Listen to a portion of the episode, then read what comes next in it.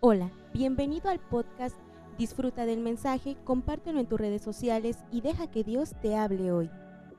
Bueno, cuando hablamos de que Dios es bueno como un atributo, vamos a encontrar cuatro cosas en el atributo de, que Dios es bueno. Solamente Él es bueno todo el tiempo. Y una de las cosas que encontramos es acerca de su benevolencia. La palabra benevolencia tiene dos raíces. Bene, que significa bueno o bien, y volencia, que significa voluntad. Así se puede entender que la palabra en su todo tiene que ver con hacer el bien como una decisión voluntaria. Es decir, la naturaleza de Dios es hacer el bien.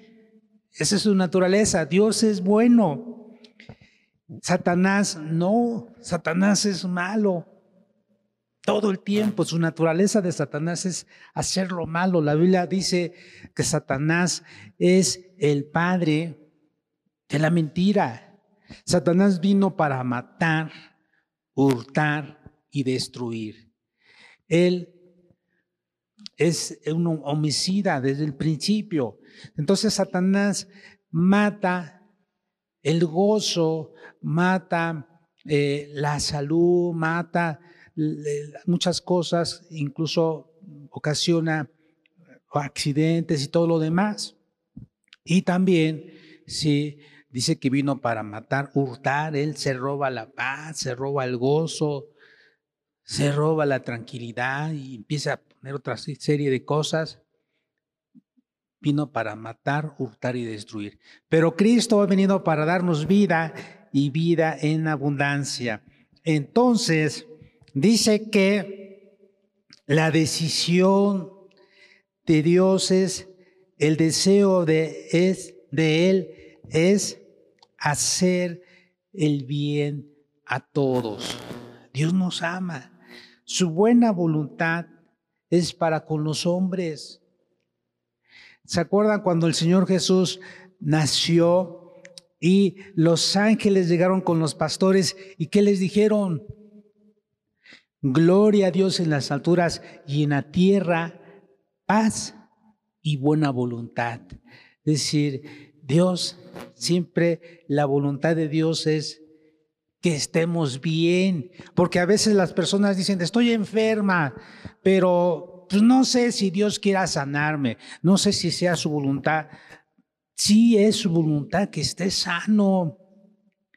Y por eso debemos de orar para que Dios te sane, porque la Biblia dice que Él llevó en la cruz todas nuestras enfermedades físicas, emocionales, sentimentales, porque hay, enfermedades del alma, enfermedades físicas, pero también Él llevó todos nuestros dolores, nuestras dolencias.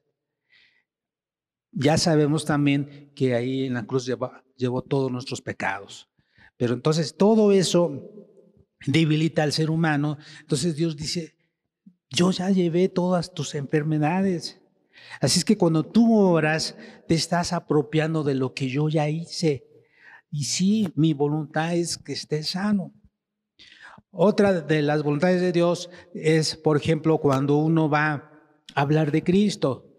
Pues no sé si sea la voluntad de Dios que hable de Cristo. No, no, no. Sí es la voluntad de Dios que hables. Háblale de Cristo a tus compañeros de trabajo, a tus vecinos, a tus, a, tus conocidos, familiares. La voluntad de Dios es nuestra santificación.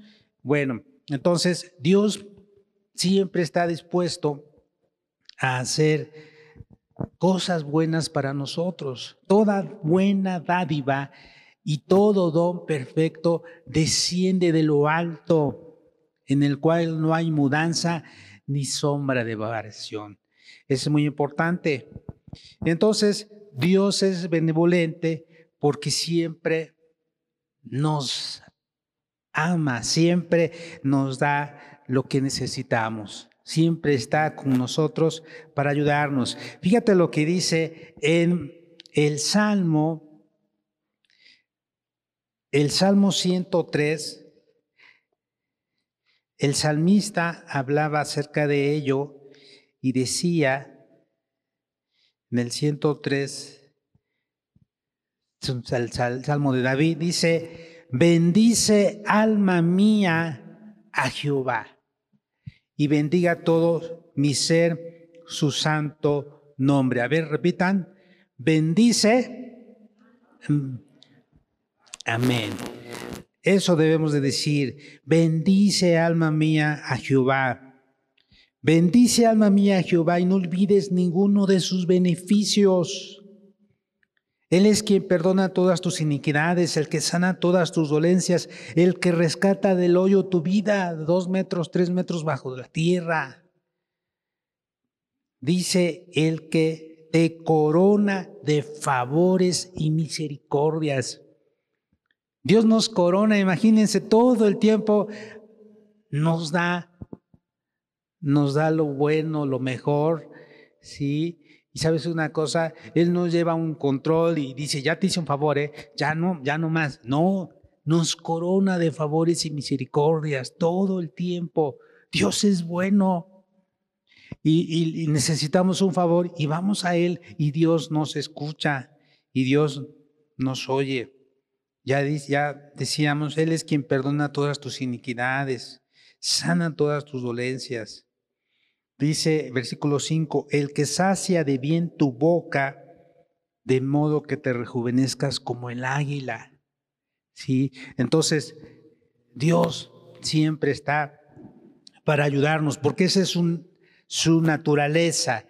Pero parte de, del atributo de que Dios es bueno, ya vimos eh, un punto de, dentro de este atributo que es su benevolencia, su bondad. Pero hay algo más y tiene que ver con su gracia. La gracia de Dios, amados hermanos, es inmerecida. ¿Sabes una cosa? Dios nos da las cosas que no merecemos. Pero ¿sabes por qué nos las da? Por su gracia. Dicen por ahí, mira, no mereces que yo te dé esto, te portaste mal, no has hecho las cosas que te pido, no has obedecido, a veces ni siquiera eres presto para hacer las cosas, pero te lo voy a dar.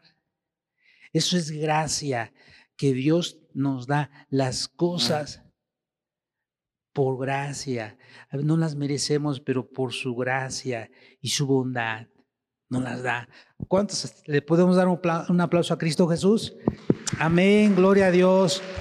Dios es bueno y nos da de su gracia, nos perdona, ¿sí? Y también dice que cuando vamos y le pedimos, Dios, te necesito, ayúdame, y, sinceramente le decimos, Dios, perdóname porque pues no he sido constante, no te he estado buscando, he dejado de leer la Biblia, he dejado de orar, he dejado de asistir al templo, pero Dios, aquí estoy, eh, necesito de tu ayuda. Dios, pues se compadece y nos da de su gracia. Pues ya reconoces que no te estás portando bien, que no has hecho las cosas como se debe, pero yo te doy de mi gracia. Sí, la gracia de Dios es inmerecida, pero Dios nos ayuda. Fíjense que en la Biblia nos habla acerca de ello.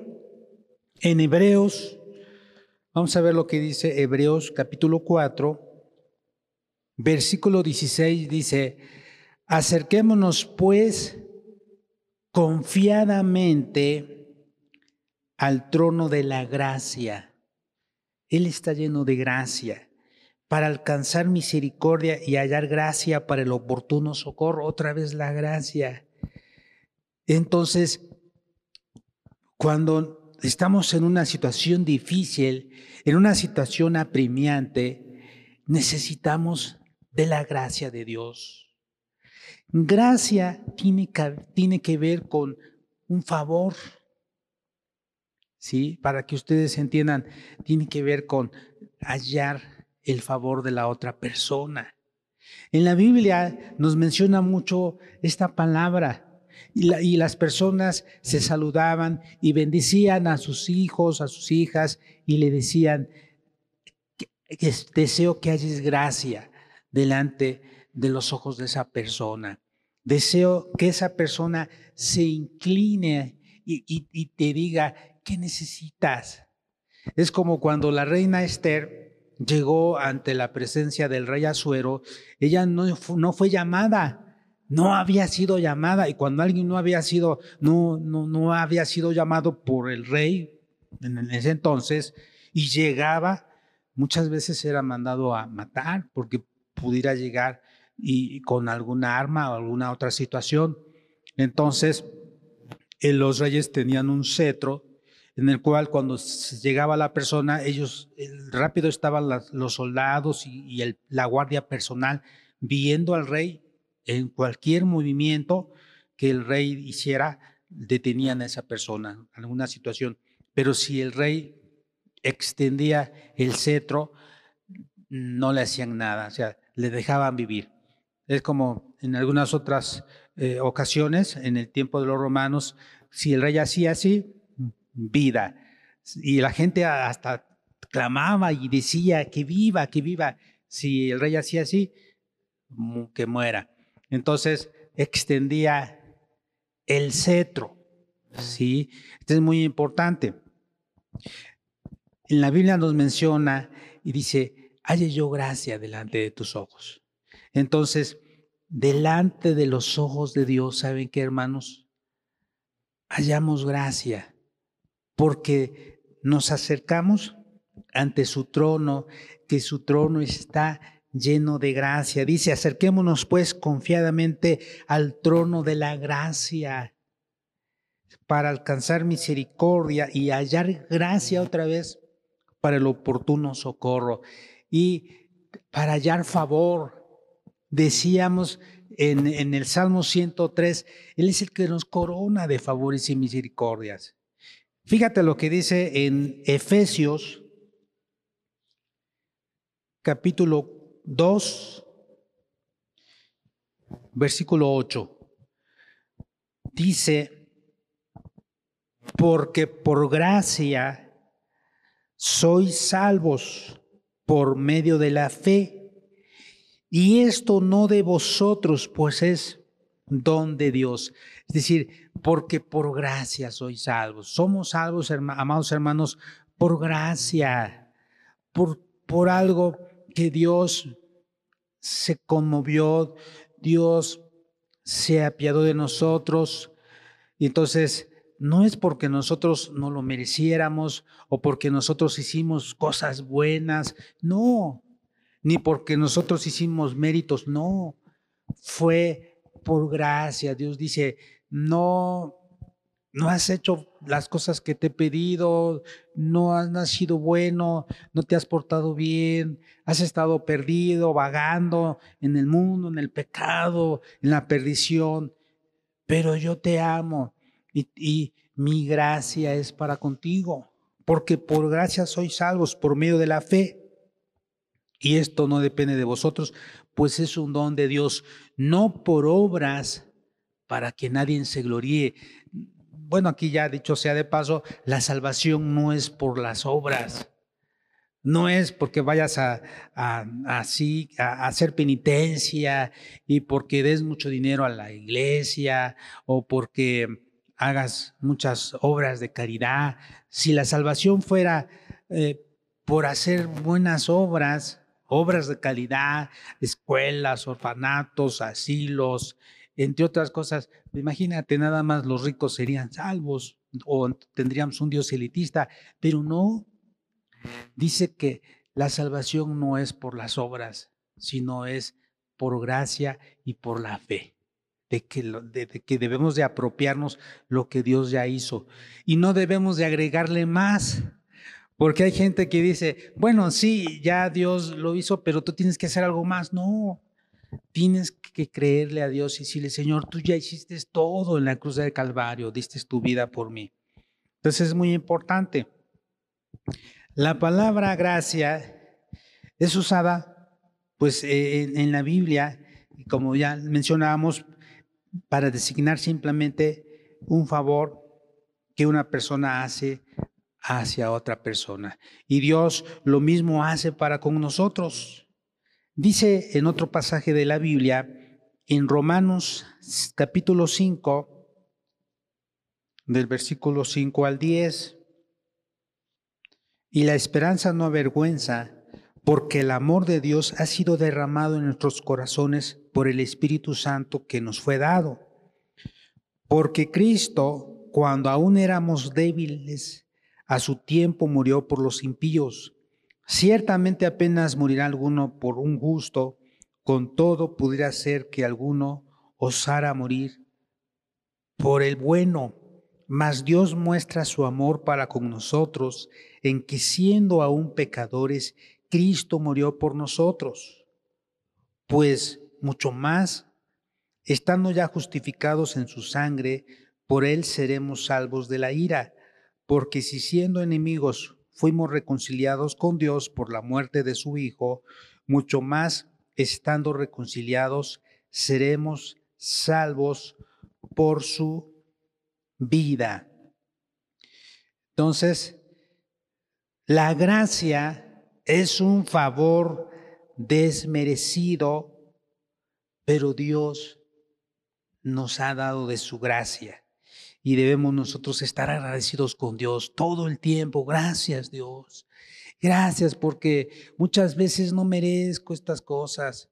A veces tú me das las fuerzas, vida, salud, tengo un buen trabajo, no me he enfermado, estoy sano, mi familia está bien. Gracias porque nos has cuidado. Que esto nos mueva, amados hermanos, a agradecerle a Dios.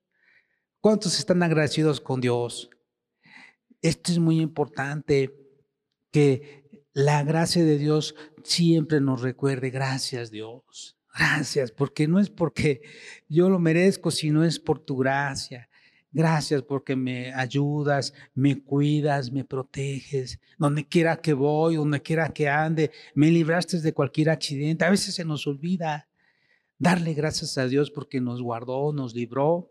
Pero sus ángeles están trabajando y a veces están, hermanos, están trabajando mm, a veces más, este, rápido porque eh, hay ocasiones en las cuales Satanás también anda tratando de destruir nuestra vida, pero también Dios manda a sus ángeles para que nos guarden y nos libren de todo peligro y de todo mal.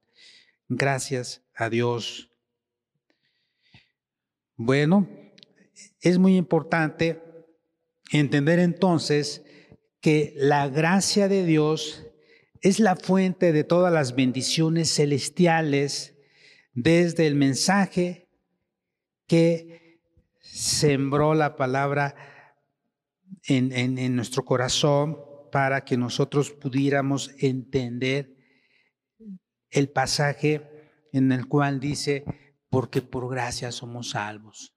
Y desde antes de la fundación del mundo, ya Él nos había predestinado. Y esto es muy importante. Ahora vamos a ver otro punto. Estamos hablando acerca del atributo de que Dios es bueno. Ya vimos su benevolencia, ya vimos su gracia, pero ahora vamos a hablar también de su misericordia. La misericordia de Dios es única, amados hermanos. La misericordia de Dios dice que es eterna, es permanente, pero también nos menciona que la misericordia de Dios hacia el hombre se renueva cada mañana. Dios es, Dios es misericordioso, pero cuando dice que nuevas son cada mañana sus misericordias, refiriéndose al ser humano, es porque Dios constantemente les da la oportunidad al ser humano para que se arrepienta. Por eso dice que sus misericordias son nuevas cada mañana. Es decir, vamos a darle más oportunidad. Vamos a esperar con el deseo de que la persona cambie de vida, se arrepienta. La Biblia nos menciona en Lamentaciones, capítulo 3, Lamentaciones está después de Jeremías. Lamentaciones capítulo 3, versículo 22, dice, por la misericordia de Jehová no hemos sido consumidos, porque nunca decayeron sus misericordias. Nuevas son cada mañana, grande es tu fidelidad. Fíjense, gracias a Dios. Eh, ya la vez pasada yo les contaba esta ilustración.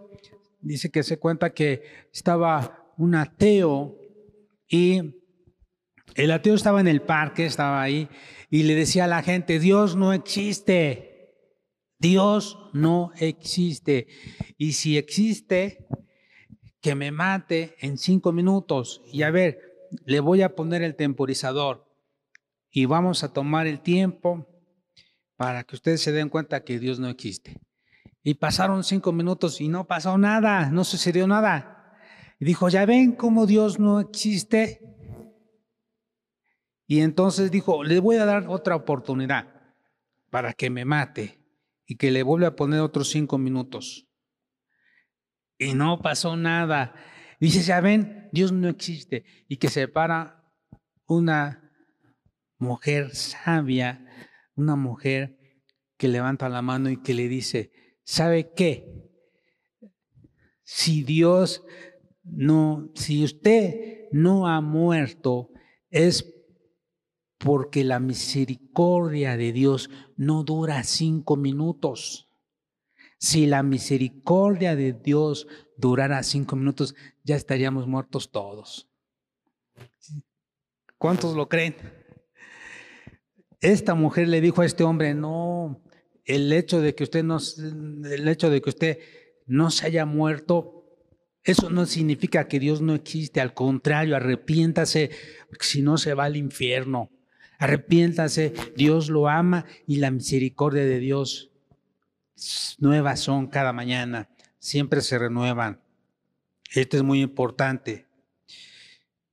La Biblia dice, si confesamos nuestros pecados, Él es fiel y justo para perdonar nuestros pecados y limpiarnos de toda maldad. Eso se encuentra en Primera de Juan,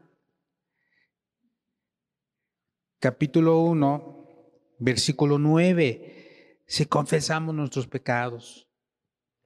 Él es fiel y justo para perdonar nuestros pecados y limpiarnos de toda maldad. Cuando hablamos de misericordia, amados hermanos, aquí se refiere a que Dios no nos da el castigo que merecemos. Jesucristo llevó en la cruz todos nuestros pecados, todo, todas nuestras faltas. Nosotros merecíamos padecer, nosotros merecíamos morir por, nuestros, por nuestras culpas, por nuestros pecados. Pero aún así no podíamos ser salvos. Solamente la sangre de Jesucristo, el Hijo de Dios, pudo redimirnos, pudo rescatarnos, pudo salvarnos. Jesucristo murió para restaurar nuestra comunión con el Padre, murió, pagó el precio. Y entonces, ¿esto qué significa? Que la misericordia de Dios quiere decir que Dios no nos da el castigo que merecemos tiene misericordia y sus misericordias son nuevas cada mañana. Grande es su fidelidad. ¿La alabamos a Dios? Gloria a Cristo Jesús. Repito, son dos cosas muy importantes. Hablábamos hace un momento de la gracia y mencionábamos que gracia, algo para que puedas entender, tiene que ver con favor, pero gracia es que Dios te da te, hace un favor, te da de su gracia, aunque no la merezcas, pero te, te da de su gracia. Eso es la gracia de Dios, que Dios te da lo que no mereces. Dios te corona de favores. A veces no merecemos porque no nos hemos portado bien o, hacemos cosas que Dios le, le desagradan, pero Dios tiene gracia, favor, hallamos gracia ante Él. Y misericordia es que Dios no nos da el castigo que merecemos. Nos portamos mal, hacemos cosas y merecemos el castigo, merecemos la disciplina, pero Dios dice, voy a esperar, voy a, eh, esperar a que cambies, te arrepientas. Dice, sus misericordias se renuevan cada mañana. Por eso también debemos de darle gracias a Dios, hermanos, decirle gracias Dios, porque si tú fueras otra persona, si tú fueras, este, si tú no tuvieras misericordia, ya no estuviéramos acá en la tierra, ya estuviéramos tres metros bajo tierra. Pero gracias, Señor, porque no nos das conforme a nuestras iniquidades, nos amas, nos perdonas, nos ayudas. Dice que tiene que ver con algo que Dios es y es, decíamos, que sus misericordias son eternas. Fíjense, hay un salmo, el Salmo 136, Salmo 136 dice, alabanza por la misericordia eterna de Jehová. Dice, Alabad a Jehová porque Él es bueno, porque para siempre es su misericordia. Hermanos, su misericordia, aquí hablando del atributo de Dios, su misericordia de Dios es eterna. Por eso se dice que esto tiene que ver con, con algo que solamente Él es. Él es misericordioso. Y estamos hablando del atributo de que Dios es bueno. Y entonces, y dentro de ese atributo tenemos que su misericordia es eterna. Alabada a Dios de los dioses, porque para siempre es su misericordia. Y esto es muy importante, alabada al Señor de los señores, porque para siempre es su misericordia. Al único que hace grandes maravillas, porque para siempre es su misericordia. Al que hizo los cielos con entendimiento, porque para siempre es su misericordia. A ver, repitan, porque para siempre es su misericordia. Muy bien. Alabad al Dios de los cielos. Amén, gloria a Dios, porque para siempre es su misericordia. Bueno, otra de las, de las cosas que encontramos dentro del atributo que Dios es bueno, tiene que ver con su paciencia. En Éxodo capítulo 34, vamos a ver lo que nos dice. Éxodo 34, versículo 6. Y pasando Jehová por delante de él, proclamó Jehová, Jehová, fuerte, misericordioso y piadoso, tardo para la ira y grande en misericordia y verdad. Cuando aquí nos dice que es tardo para la ira, tiene que ver con que, nuevamente, Él espera que la persona cambie, que todos sean salvos. El deseo de Dios es que ninguno perezca, sino que todos los seres humanos vayan al arrepentimiento, cambien. Entonces, dice que Él es tardo para la ira, Él es paciente, Él desea que nosotros le amemos, que nosotros cambiemos, que nosotros le busquemos, que nosotros anhelemos su presencia. El Salmo 89, Vamos a ver lo que dice el Salmo 89, versículo 15. Dice, Bienaventurado el pueblo que sabe aclamarte, andará, oh Jehová, a la luz de tu rostro. Este es muy importante. El Salmo 89, 15 dice, Bienaventurado el pueblo que sabe aclamarte, andará, oh Jehová, a la luz de tu rostro. En tu nombre se alegrará todo el día y en tu justicia será enaltecido. Vamos a ver lo que dice. Versículo 14. Justicia y juicio son el cimiento de tu trono. Misericordia y verdad van delante de tu rostro. Esto es muy importante. Aquí nos menciona que Dios también es misericordioso y siempre eh, Él desea que nosotros le busquemos todo el tiempo. Pero estamos hablando de la paciencia. Vamos a ver otro pasaje y está en Romanos capítulo 2, Romanos 2, versículo 4.